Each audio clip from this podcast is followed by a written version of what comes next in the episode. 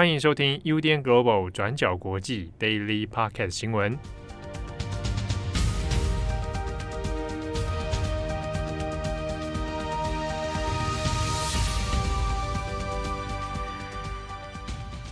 Hello，大家好，欢迎收听 UDN Global 转角国际 Daily Podcast 新闻。我是编辑会议，我是编辑佳琪。今天是四月十八号的星期一，那最近天气也有点转凉了，大家可能也要开始注意保暖。那在今天呢，我们有三则的国际新闻要跟大家更新。那首先第一则一样是乌克兰跟俄罗斯的战况哦。那首先是马利波。那我们上周有跟大家提到，俄罗斯的军队在乌克兰的北部城市迟迟没有重大的突破。那再加上俄罗斯的军舰莫斯科号沉没，所以现在俄罗斯是已经转变了策略，将大部分的这个精力都放在东部的顿巴斯地区，那希望用尽全力来攻下马利波。那目前的最新状况是，马利波的情况非常危机。那俄罗斯已经发出了最后通牒，要求马利波投降。那俄罗斯的国防部在十七号的时候宣称，他们已经完全占领了马利波的港口，所以要求乌克兰的军队在莫斯科时间十七号的下午一点，也就是台湾时间十七号的晚上六点之前。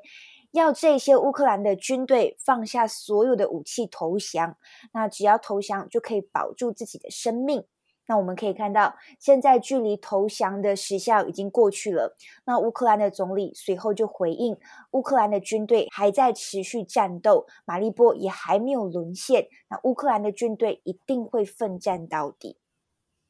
那按照 BBC 还有路透社的报道，那这些在马利波的乌克兰军队目前已经退守到当地最大，同时也是欧洲最大的钢铁冶炼厂。那这个钢铁冶炼厂是紧邻港口，它的建筑结构相对来说是比较复杂的。那里面就像迷宫，拥有铁轨，还有隧道，所以目前并不清楚里面到底还有多少士兵驻守。初估大概是两千五百名士兵，但并不清楚这些士兵们的状况。但是如果我们从卫星的图片看来，这个地区呢已经开始冒出浓烟跟火灾，一切的状况还不明朗。那尽管乌克兰的军队是还是继续死守在马利波，但是情况非常不乐观。根据《纽约时报》，俄罗斯的军队很有可能很快就会拿下了整个马利波。那泽伦斯基在他自己的演说当中，其实也有承认这件事情。他说，乌克兰的军队现在只控制马利波的一小部分，兵力只有俄罗斯军队的六分之一。那他就指控说，俄罗斯的军队想要消灭马利波当地的所有人。那也警告说，如果俄罗斯的军队真的屠杀平民，那也让最后一批乌克兰军队阵亡的话，那等于这将摧毁俄罗斯跟乌克兰之间的和谈。那泽伦斯基就有严厉的表示说，他们绝对不会拿乌克兰的领土或者是人民作为跟俄罗斯谈判的筹码。那我们之前也有跟大家提到说，马利波重要的一个战略地位，主要是如果俄罗斯军队真的攻下马利波这个重要南方港口的话，就可以直接打通从俄罗斯本土直接通往克里米亚半岛的陆路走廊。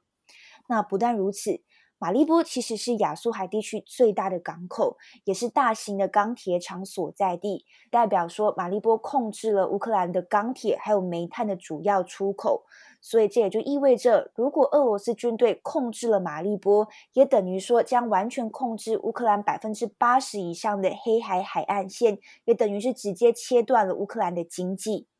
那当然，控制马利波对俄罗斯的对内宣传来说也是有重大的意义，也会提振战争以来俄罗斯军队的一个士气。所以我们也可以看到，就我们上面提到的这一些重要战略意义。所以战争开打以来，马利波就开始被俄罗斯的军队包围。在三月的上旬的时候，已经出现非常严重的人道危机。那这期间呢，俄罗斯军队也是不断的违反马利波的停火协议，也是继续轰炸当地的人道撤离走廊。那当时候，马利波全城已经处于断水、断电。断粮断援的情况，到处都是平民死伤。那如果我们截至上周六十六号的话，俄罗斯这边表示，在马利波一共有四千多名的士兵已经死亡了。但乌克兰方面则表示，这个数字是介于两千五百人到三千人之间，但具体的士兵死亡人数为何，目前还是难以核实的。那另一边，除了马利波，俄罗斯的军队也是持续对乌克兰的城市进行轰炸。那位于东部的乌克兰第二大城哈尔科夫也是不断遭到俄罗斯的强力空袭，当地的一些呃民宅也是被炮火击中，起火燃烧，那造成五人死亡，十三人受伤。那首都基辅这边呢，也是发生爆炸，俄罗斯官方也表示说已经摧毁基辅附近的弹药厂。但同时，乌克兰这边也是在做顽强的抵抗，像是俄罗斯这些飞弹也是被乌克兰的防空系统拦截下来。好，那讲完了现在的状况呢，我们接下来讲一下就是美国还有欧洲方面的一些最新状况。那现在呢，随着战争马上要进入第三个月了，西方国家这边除了制裁俄罗斯之外呢，也是陆续为乌克兰提供人道还有军事的援助。那像是拜登在上个星期已经批准为乌克兰提供八亿美元的军事援助，那早前一批的军事援助呢，也已经开始呃慢慢运送到乌克兰当地了。那这一些军事援助包括呃像是为乌克兰量身定制的新武器，用来应对俄罗斯在乌克兰东部发动的这些强烈攻击。那另外一边，欧洲方面。乌克兰在战争开打之后就表示要加入欧盟。那目前乌克兰在十七号的时候表示，他们已经完成了相关的调查问卷。那这一份文件呢，将会成为欧盟来决定是否要让乌克兰加入欧盟的起点。那预计呢，在六月的欧洲理事会会议当中，那就会来讨论是否要让乌克兰加入欧盟候选国地位。那这边最后也可以跟大家补充，我们的作者的 Gloco 之前其实有写过一篇类似的文章，来探讨说乌克兰是否有可能来加入欧盟，但其中也必须要考虑到的是成员国之间的复杂性，还有当地的一些地缘政治考量。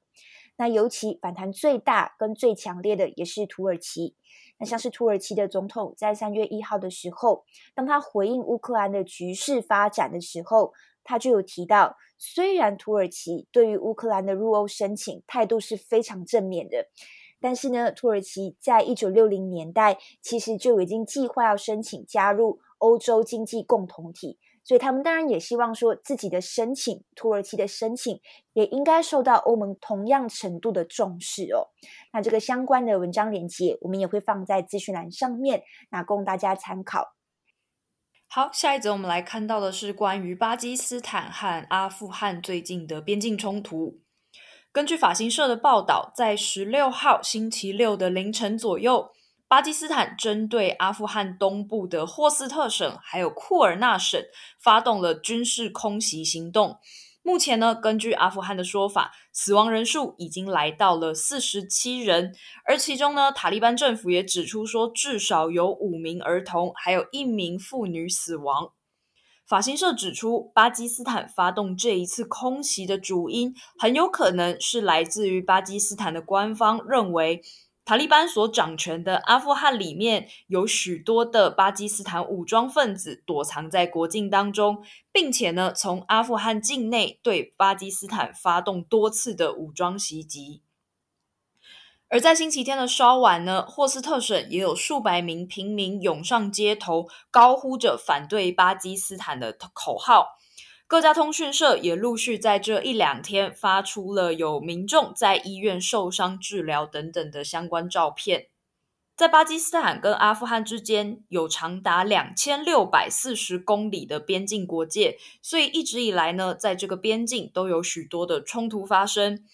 自从去年夏天美军撤出阿富汗，塔利班正式夺权以来，巴基斯坦和阿富汗之间的边界关系也就变得越来越紧张。从去年下半年开始，巴基斯坦就对外多次声称有激进组织躲藏在阿富汗的领土之内，并且定期向巴基斯坦的领土发动袭击。只不过呢，在阿富汗的塔利班政权方面，则是对外否认他们有窝藏任何巴基斯坦的武装分子，并且呢，他们也反咬巴基斯坦官方使用军用直升机、还有火箭弹等等的这一些武器，对自己的东部省份民宅进行炮轰攻击。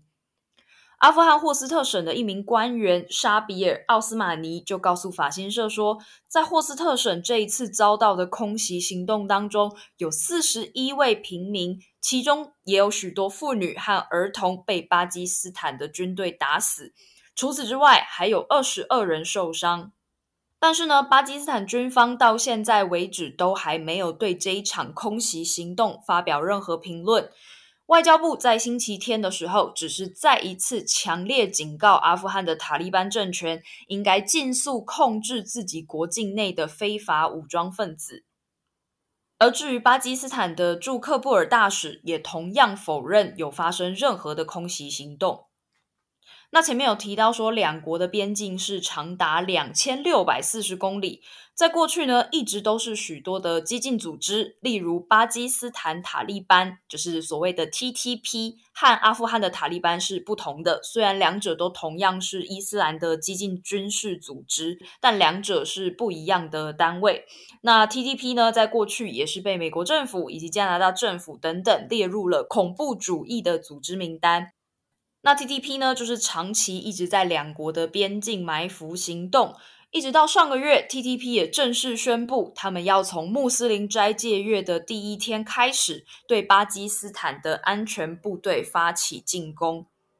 巴基斯坦的外交部就表示说呢，他们正式要求阿富汗主权政府确保边境的安全，并且针对任何参与巴基斯坦恐怖行动的组织与个人，采取严厉的措施。外交部也指出说呢，光是在上个星期四，同样也是在国境边缘的北瓦季里斯坦地区，那就是跟阿富汗东部的霍斯省接壤的这个地方，就有七名巴基斯坦的士兵被在阿富汗活动的恐怖分子给杀害。好，那最后一则新闻，我们来更新一下南非的洪灾近况。从四月十号左右开始，在南非的东部，就因为长期的暴雨，引发了严重的洪水与土石流的灾情。根据路透社报道，截至十七号为止，已经造成了至少四百四十三人死亡，六十三人下落不明。洪水也破坏了一万三千多栋房屋，并造成了数千人无家可归。在这之中呢，也有许多的区域电力和供水服务都遭到了中断。那其中最严重的灾情呢，就是出现在南非最大的货柜港德班港的营运也直接遭到了中断。一位南非的经济官员就估计呢，这一场洪灾造成的整体损失已经超过了一百亿兰特，也就是六点八亿的美元。德班港所在的省份是夸祖鲁纳塔尔省，省长呢也在周日的记者会上表示说，这一场灾难是有史以来南非遭遇到最严重的天灾之一。而由于上星期的暴雨，一直到近期都还有零星的阵雨在落下，南非当局也担心说还会再有后续的灾情。已经敦促呢，居住在高风险地区的人们立即搬迁到教堂或者是学校等等的这些社区建筑里来进行避难。那因为现在急需干净的饮用水，政府也开始部署水罐车，还有食物等等的这些物资资源。南非政府目前宣布紧急提供十亿兰特，大约是六千八百万美元的紧急救济资金，来协助这些遭到水灾影响的民众，而在过去呢，每年到了四月这个时期，其实南非东部通常都会挤满许多来德班港附近度假，因为刚好是复活节假期嘛，常常呢会挤满这些游客。不过呢，从去年的 COVID 的疫情开始，一直到现在，南非的经济也再一次又受到了重创。过往的旅客呢，则现在都被这些整理善后，或者是来救援、来寻找幸存者的这些志工以及搜救队所取代。只不过呢，从洪水爆发到现在已经是刚好一个星期了，寻找幸存者的希望也变得非常渺茫。德班的紧急医疗服务队发言人就表示说，现阶段他们的应对措施也开始转向。会主要致力于重建当地，并且提供后续的人道主义救援协助。好，那以上呢就是今天的三则新闻更新。那最后我们也稍微转换一下心情好了。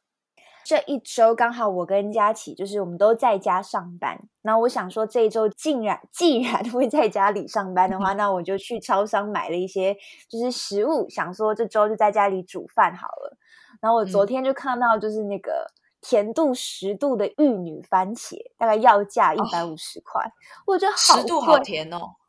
对呢，因为我就很喜欢吃，然后到最后我就决定买下来，然后我就心想说，我人生的财富自由、嗯、大概就是希望之后可以，你知道，毫不犹豫买下两盒一百五十块的那个玉女番茄，可以买那个很贵的那种，就是百货的葡萄啊，不是会有那种，就是葡萄财富自由，就是可以吃很贵的麝香葡萄之类的。对啊，就是会有这种你知道小小小资族的一些幻想，我就是 你知道。我就是要用小番茄实现财富自由。那你的囤货清单还有哪些？我其实也没有到囤货，我就买了大概这一周的一些食材，可能就是一些萝卜啊、青菜啊，嗯、然后蛋也没了。哦，像我是最近拿了从家里就是扛了一台咖啡机来，所以我现在有点咖啡自由。我现在就在想，我还想要买后续的，就是一些 li li coco，什么奶泡机啊，然后有一些。有一些咖啡食谱，就可能会叫你要准准备肉桂粉，或者是一些什么糖浆或者什么，嗯、然后我就会觉得 越买越多，听起来很赞。我们家室友之前还买了气炸锅，据说也是非常的好用，推荐给好像在家 work from home 的人。对呀、啊，好了，那以上就是我们今天的 Daily Podcast 新闻。我是编辑佳琪，我是编辑慧仪，我们下次见，拜拜，拜拜。感谢你的收听，想知道更多详细资讯，请上网搜寻转角国际。